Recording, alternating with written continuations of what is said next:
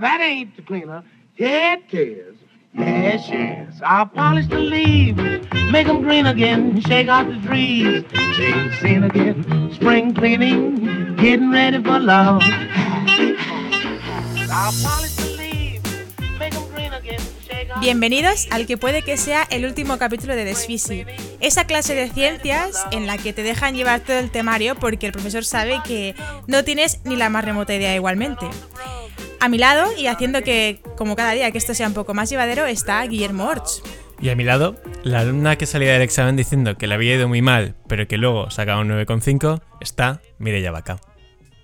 Hoy nos quitamos la careta. Queremos ser trendy, queremos subir en los puestos de las listas de reproducción, queremos...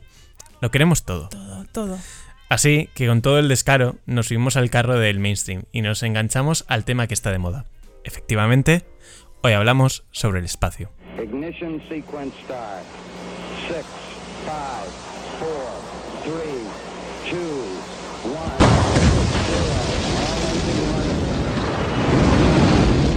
Y es que, esta última semana, el interés por todo aquello que está por encima de nuestras cabezas y que podríamos admirar en el cielo nocturno, si nos alejamos lo suficiente de la contaminación lumínica, ha vuelto a saltar a los titulares de todos los periódicos con el lanzamiento del Falcon 9, transportando el módulo tripulado Crew Dragon, que ha realizado la NASA en colaboración con la empresa privada SpaceX, fundada por el excéntrico Elon Musk. Pero, ¿en qué consiste esta misión?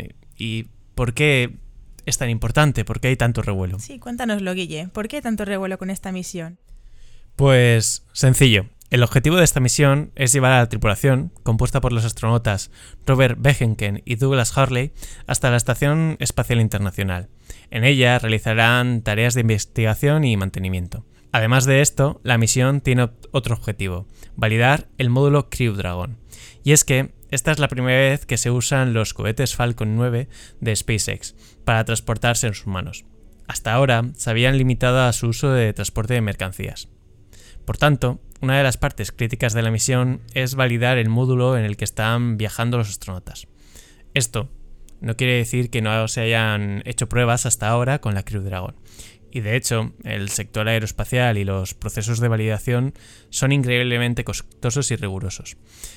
Pero por desgracia, y por muy riguroso que los controles mm, y precisas sean las simulaciones que hagamos, hay escenarios que al final escapan a lo que podemos llegar a, a simular. Así que este viaje se convierte en una de las últimas pruebas de validación que la nave tiene que pasar para que la aventura a medio plazo que se ha establecido entre la NASA y SpaceX continúe. A la pregunta de por qué este lanzamiento es tan importante, hay que responder que sin duda se trata de un gran logro para todas las partes implicadas, así como una misión mm, que resulta esperanzadora sobre el futuro que nos depara. O sea, que, que este es un gran evento para la aeroespacial o, o no?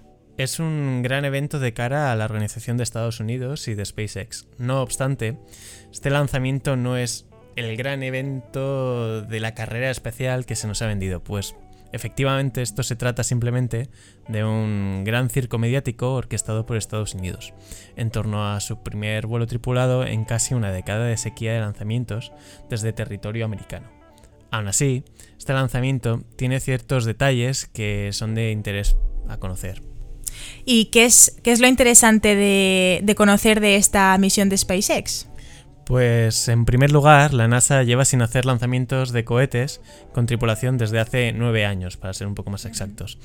Esto se debe a que la NASA en el año 2011 retiró de servicio a los transbordadores espaciales que quedaban, después de casi 30 años de servicios, debido principalmente a recortes presupuestarios que sufrían como consecuencia de la crisis económica que, bueno, que todos sufrimos en el año 2008. Esto mmm, no significa que no haya estado enviando astronautas americanos a la Estación Espacial Internacional en todo este tiempo, sino que se hacía incluyendo a los astronautas dentro de la tripulación de la nave rusa Soyuz. Eso sí, a cambio de pagar billetes bastante, bastante caros. De hecho, mmm, se calcula que cada uno de estos billetes costaba 86 millones de dólares por cabeza. Sí, que era, vale, pues bastante caro, sí. Eh, de hecho, este es el método que se ha utilizado también por otras agencias, como la Agencia Espacial Europea, y es el mismo método que se usó, por ejemplo, para enviar al astronauta español Pedro Duque. Ah, Con esta misión, Estados Unidos recupera así un poco el peso que tenía antaño en la carrera espacial.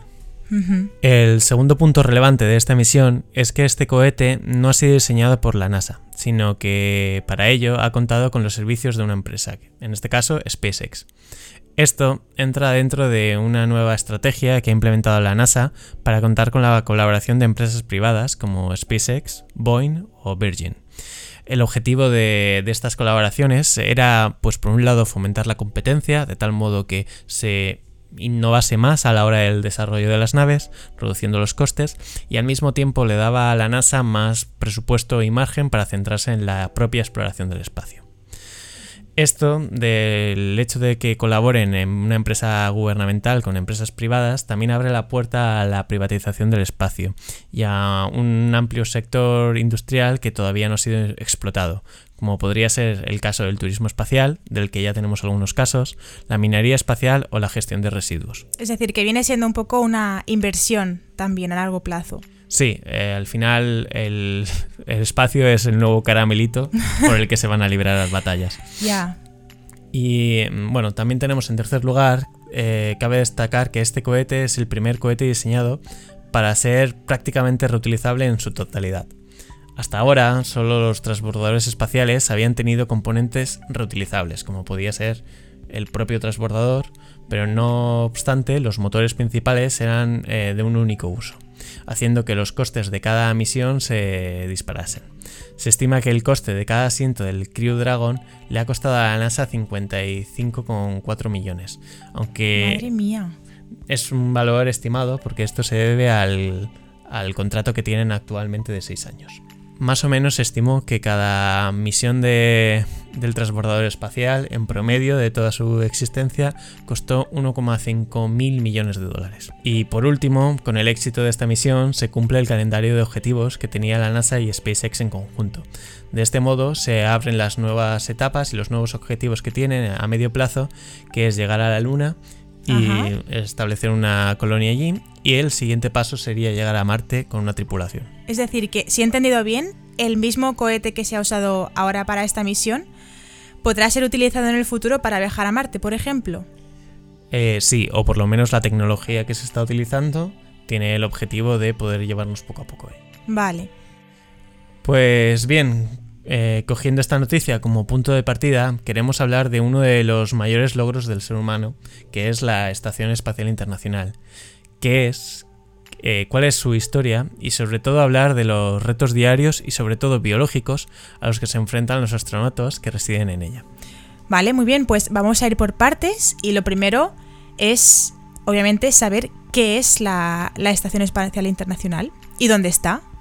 Pues la Estación Espacial Internacional, o por sus siglas en inglés ISS, es un centro de investigación ubicado en la órbita terrestre, cuyo diseño, construcción, gestión y mantenimiento dependen de la colaboración internacional en la que participan las principales agencias espaciales. La ISS fue concebida como una estación espacial tripulada y el 2 de noviembre del año 2000 batió el récord de presencia humana in- ininterrumpida en el espacio, dado que cuenta con una tripulación permanente de al menos dos astronautas, los cuales se van rotando entre las distintas agencias espaciales involucradas. La construcción de la Estación Espacial Internacional comenzó en el año 1998, tras el acuerdo alcanzado entre cinco de las agencias espaciales, la NASA de Estados Unidos, la Agencia Espacial Federal Rusa, la Agencia de Exploración Espacial Japonesa, la Agencia Espacial Canadiense y la Agencia Espacial Europea. Entonces significa que solo estas regiones del mundo ahora mismo pueden viajar a- al espacio. Eh, no, de hecho también ha contado con colaboraciones como la Agencia Espacial Italiana o la Ah, Agencia vale. Espacial de Brasil y es un centro de investigación colaborativo. A día de hoy la única agencia que tiene intereses de participar dentro de la ISS y que está fuera del tratado por eh, presiones de Estados Unidos sería la Agencia Espacial China.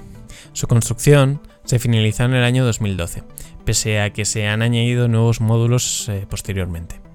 De este modo, la Estación Espacial Internacional se convirtió en el mayor objeto artificial en órbita y es considerada como una de las grandes hazañas de la ingeniería. La estación cuenta con fondos para continuar en operativo hasta el año 2024. Posteriormente, su futuro es incierto, dado que en el sector aeroespacial se tiende a no prolongar mucho los presupuestos de aquellos proyectos que ya se han zanjado.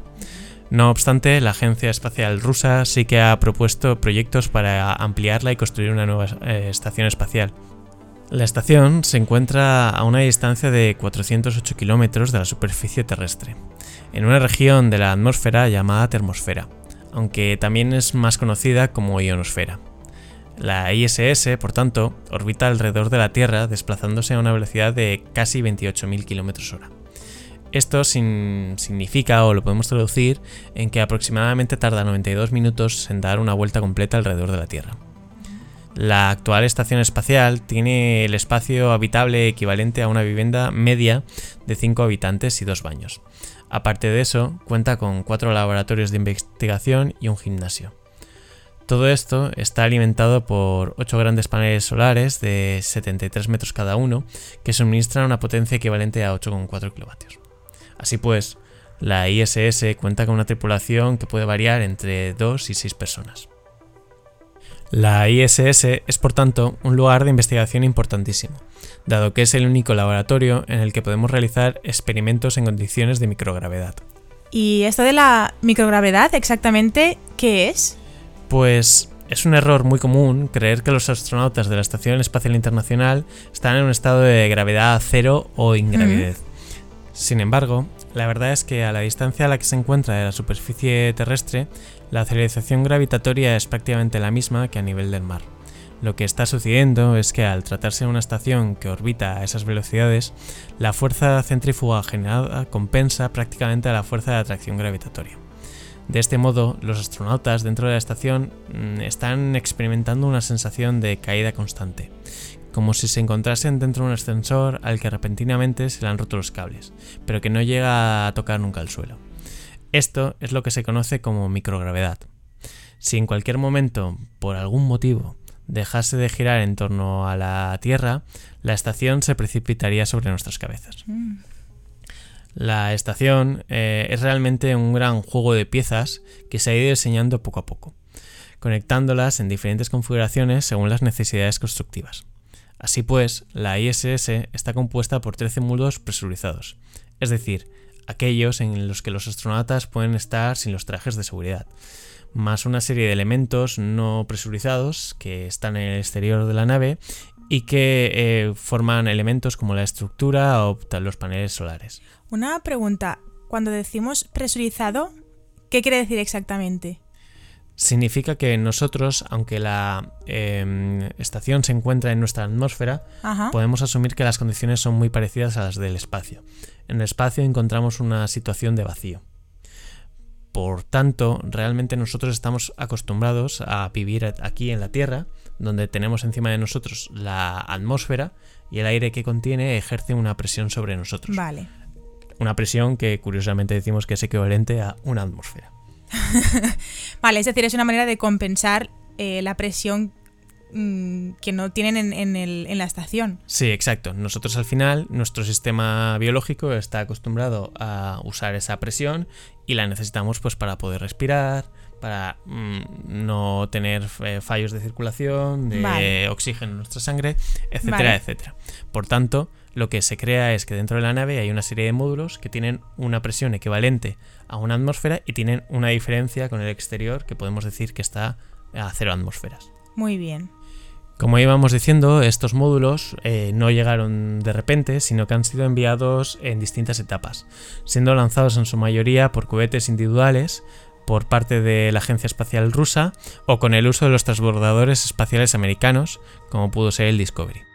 Estupendo, pues ya sabemos lo que es la Estación ah, Espacial Internacional y sabemos dónde está. Ahora vamos a comentar un poquito los desafíos biológicos que conlleva un viaje en el espacio. Pues bueno, como bien había comentado Guillermo anteriormente, el principal desafío que plantean estos viajes es eh, la casi total ingravidez o la sensación de total ingravidez que impacta sobre el cuerpo humano de los astronautas. Como ya ha dicho Guillermo, eh, decimos casi total y no total porque sí que disponen de una microgravedad. Esta microgravedad resulta de cómo se contrarrestan las fuerzas centrífugas de la nave que está orbitando alrededor de la Tierra y la fuerza de, de gravedad de nuestro planeta. Lo segundo sería la alteración de los ritmos circadianos. Pero claro, ¿qué son los ritmos circadianos? Pues uh, podría estarme horas si quisiera hablando de ritmos circadianos. Algún día ya, ya os contaré mucho sobre ellos. Pero ahora mismo en lo que respecta para este tema, lo que hay que saber es que circadiano es todo aquello que pasa con un ciclo de 24 horas. Por ejemplo, nuestro ciclo de sueño normalmente es circadiano, ya que dormimos solo unas 8 horas por la noche eh, en un determinado rango de tiempo, repitiendo este ciclo cada día. También nos entra hambre a nuestra hora de comer que tenemos nosotros eh, dentro de, nuestro ser.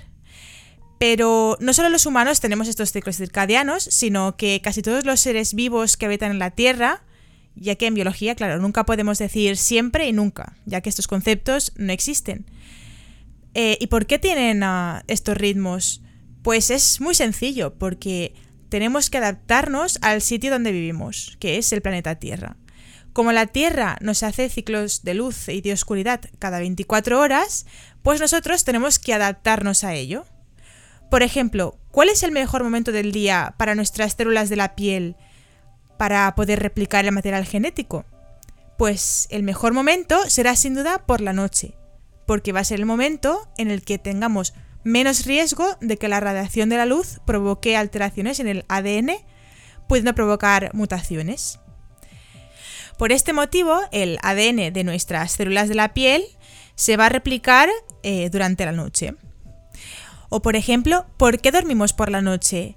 Pues porque por la noche nuestro organismo no está adaptado para utilizar ningún recurso, al contrario que los animales nocturnos. Entonces es el momento perfecto para descansar. Nuestro cuerpo se ha adaptado a ello generando la melatonina, que es una molécula que nos provoca el sueño alrededor de las 9 aproximadamente. Bueno, que me enrollo. Como íbamos diciendo, esta alteración de nuestros ciclos circadianos es también un desafío biológico para los astronautas, ya que tenemos tan, tan arraigado en nuestros genes esta regulación circadiana que en un viaje espacial en el que orbitas alrededor del planeta a unos 28.000 kilómetros por hora, el tiempo entre dos amaneceres se reduce a unos 90 minutos. Entonces, esto está muy lejos de las 24 horas que dura un ciclo en el planeta Tierra. Puf, menudo jet lag. Pues imagínate, un jet lag que te cagas.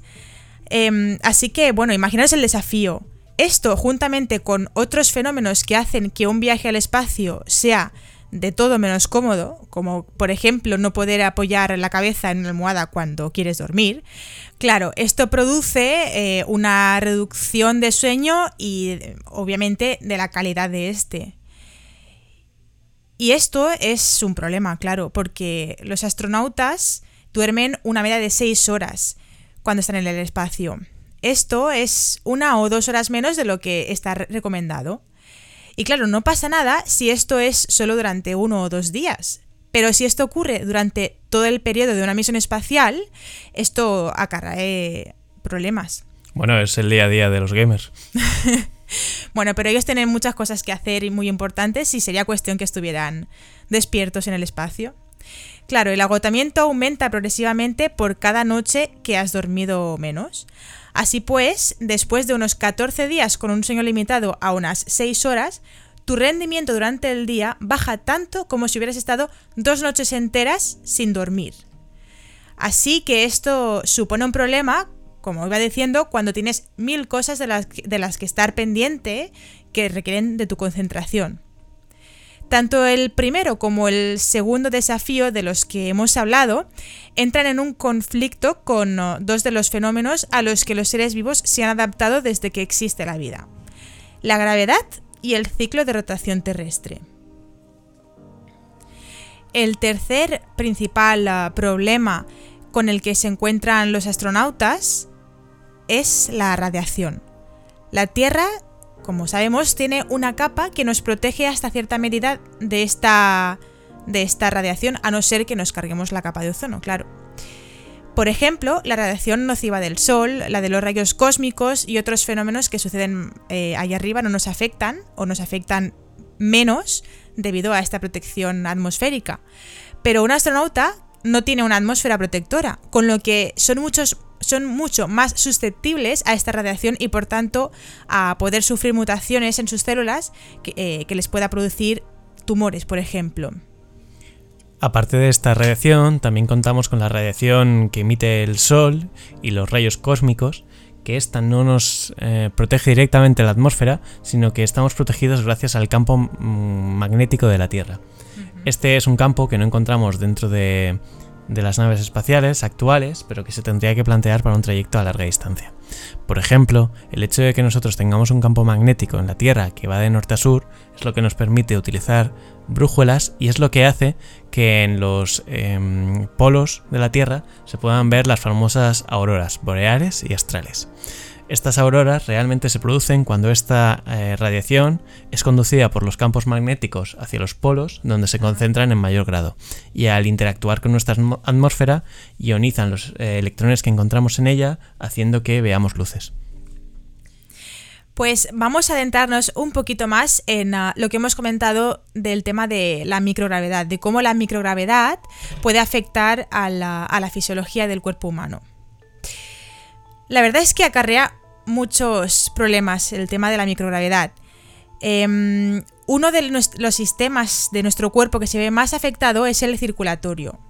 Es decir, nuestro corazón, nuestras venas y nuestras arterias. El funcionamiento de nuestro sistema circulatorio, si lo simplificamos, es que el corazón bombea sangre con oxígeno a través de nuestras arterias y capilares, y así se llevará el oxígeno a todas las células de nuestro cuerpo. Después, cuando las células hayan cogido todo el oxígeno que necesitan, van a devolver esta sangre baja en oxígeno a través de las venas de nuevo al corazón. Vale, claro. Entonces, eh, cuando la sangre de los pies tiene que volver al corazón, irá a contragravedad, por así decirlo. Exacto. Pero nuestro cuerpo está adaptado a eso. Nuestras venas tienen una especie de compuertas que evitan que la sangre retorne hacia los pies cuando ya ha llegado a las rodillas. Así que si lo pensamos, la presión que ejerce la sangre en nuestros pies es mucho más fuerte que la presión que se está ejerciendo en nuestra cabeza, porque ha de funcionar en contra de la fuerza de la gravedad. Nuestro cuerpo está adaptado y esta adaptación la podemos experimentar todos. Todo el mundo ha sufrido esa sensación de mareo cuando te levantas de golpe de la cama. Eso ha sido porque hemos cambiado muy rápidamente la presión sanguínea que había en nuestra cabeza. Cuando pasamos de estar tumbados a estar de pie, la presión de nuestra cabeza baja repentinamente porque la sangre fluye a favor de la fuerza de la gravedad muy rápidamente. Pero en unos instantes nuestro cuerpo corrige esta bajada de presión. Pero claro, esto es fácil de corregir para nuestro organismo siempre y cuando estemos en la Tierra, porque todas estas correcciones de nuestro organismo cuentan con el factor gravedad. Ahora, si nos vamos al espacio, nuestro cuerpo no es igual de rápido en adaptarse y la sangre literalmente se nos sube a la cabeza. Claro, ¿qué consecuencias tiene esto? Pues uh, como todo el fluido de nuestras piernas fluye hacia arriba, el volumen de las piernas baja de un 10 a un 30% en cuestión de días. Por fin podría llevar pitillos. sí. Sí, allí seguro, en el espacio seguro. Además, como tienen la cabeza llena de sangre, la cara se les hincha, sufriendo desde los dolores de cabeza hasta hinchazón en los párpados. Vamos, todo el rato como si acabaran de salir de la cama. Nuestro sistema es muy eficiente y si la misión espacial es muy larga, los y las astronautas se van a ir adaptando hasta que vuelvan otra vez a la Tierra, porque los pobres se van a tener que volver a adaptar a, a la gravedad. Otro sistema que necesita adaptarse es el sistema vestibular. El sistema vestibular está compuesto por las partes no auditivas de nuestro oído interno. Tenemos dentro de nuestro oído eh, tres canales semicirculares y los órganos otolíticos, que son los que componen este sistema vestibular. Pero bueno, no hace falta que entremos en tecnicismos. La idea importante es que estos componentes que están dentro de nuestro oído interno nos proporcionan la capacidad de tener esa sensación de aceleración y también eh, la sensación de posición de nuestro eje corporal con respecto a la dirección de la fuerza de la gravedad. Así que eso es lo que nos permite mantener el equilibrio. Entonces, uno de los factores que permite el correcto funcionamiento del sistema vestibular es la gravedad, de nuevo. Como en el espacio la fuerza de la gravedad disminuye, el sistema vestibular no funciona a pleno rendimiento. Cuando estás en el espacio, pierdes el sentido del equilibrio y solo te queda el sentido de la aceleración. Esto hace que los astronautas tengan que aprender otra vez a moverse en ese nuevo entorno y a coordinar sus movimientos de manera idónea. Esto les puede llevar perfectamente unas cuatro semanas en el espacio. Y de nuevo, una vez están de vuelta a la Tierra, tienen que readaptarse otra vez. Los síntomas que esto acarrea eh, serán más molestos cuanto más se muevan en el espacio. De hecho, los astronautas que viajaron en las cápsulas Mercurio-Géminis allá por los años 60, no reportaron este tipo de síntomas porque las cápsulas eran muy pequeñitas y esto no les permitía el movimiento, así que no se dieron cuenta de, este efecto. Algunos de estos síntomas son malestar, pérdida de apetito, náuseas, vómitos repentinos. Bueno, nada, nada agradable. Pero esto no es todo. Aún hay un tercer sistema de nuestro cuerpo que se ve afectado por esta pérdida de la gravedad y es el sistema musculoesquelético, es decir, nuestros músculos y nuestros huesos. Y es que, claro, hay que pensar que nuestros músculos y nuestros huesos están diseñados para permitirnos mantenernos en una posición erguida y así poder movernos teniendo en cuenta la fuerza de la gravedad. De hecho, más de la mitad de nuestros músculos tienen como función lidiar con la gravedad, sobre todo los que forman parte de nuestras piernas y de la parte de abajo de nuestra espalda.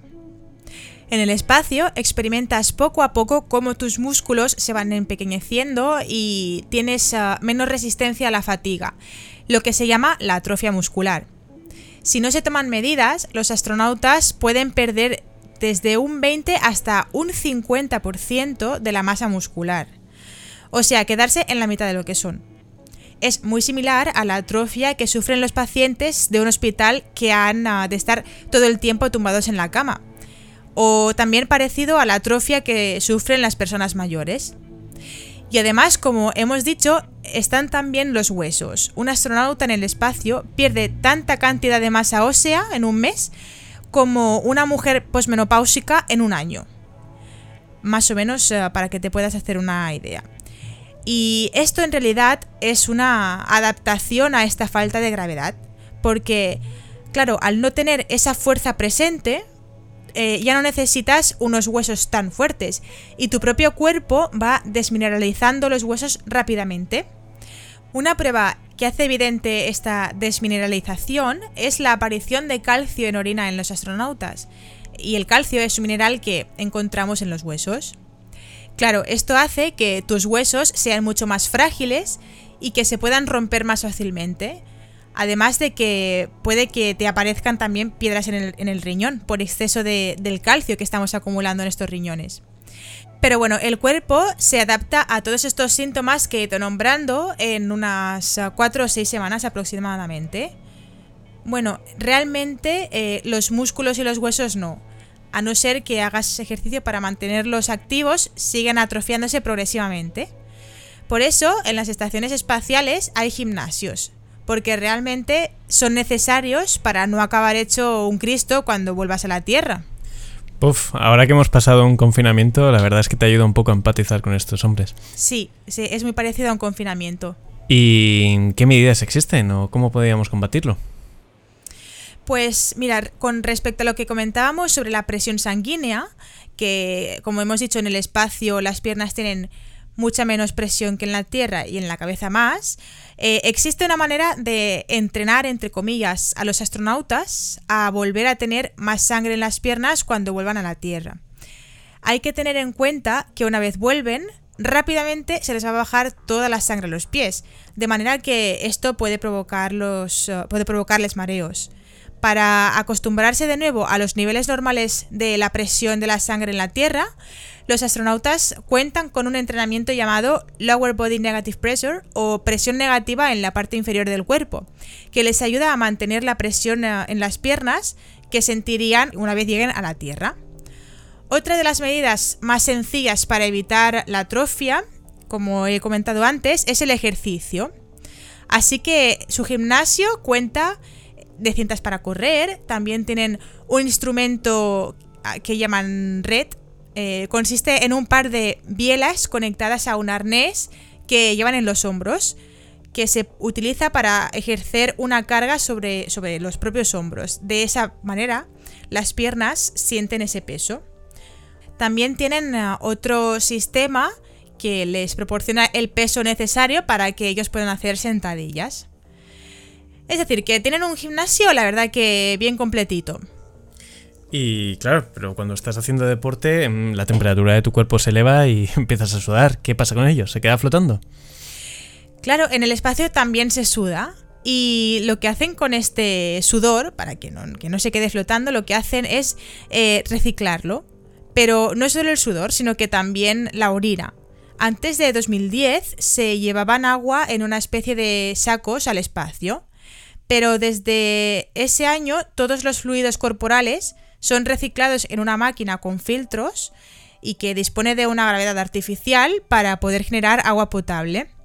Así que son capaces de reciclar eh, aproximadamente el 93% de toda el agua, bueno, de todo el líquido corporal.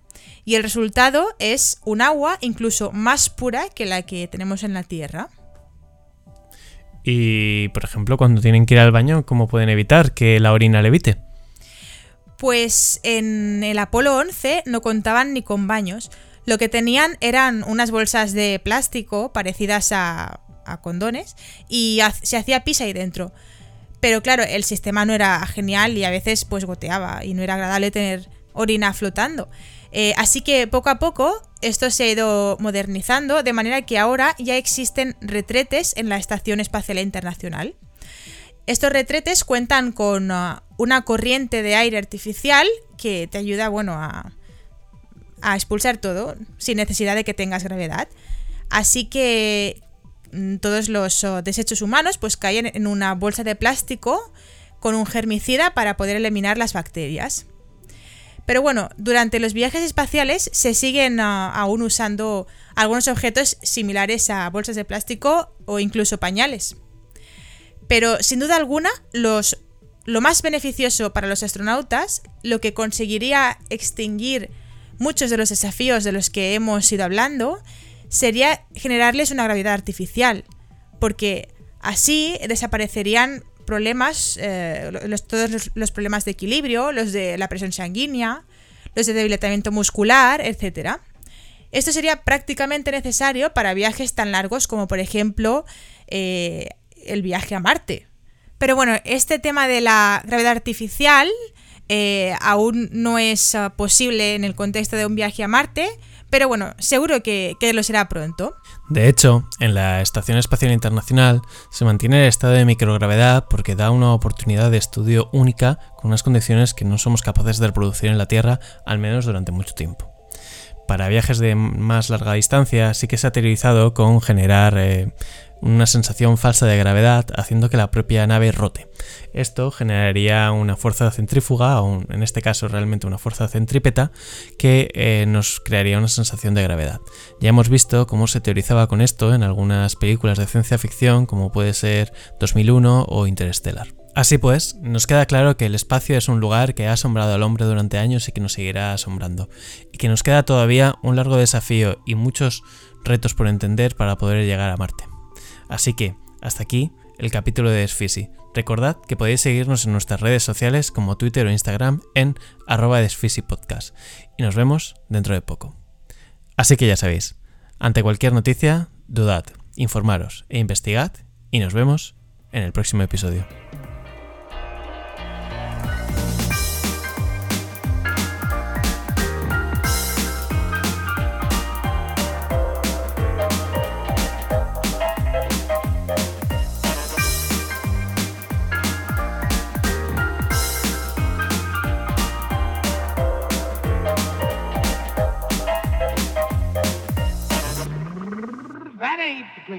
Head care. Yes, sir.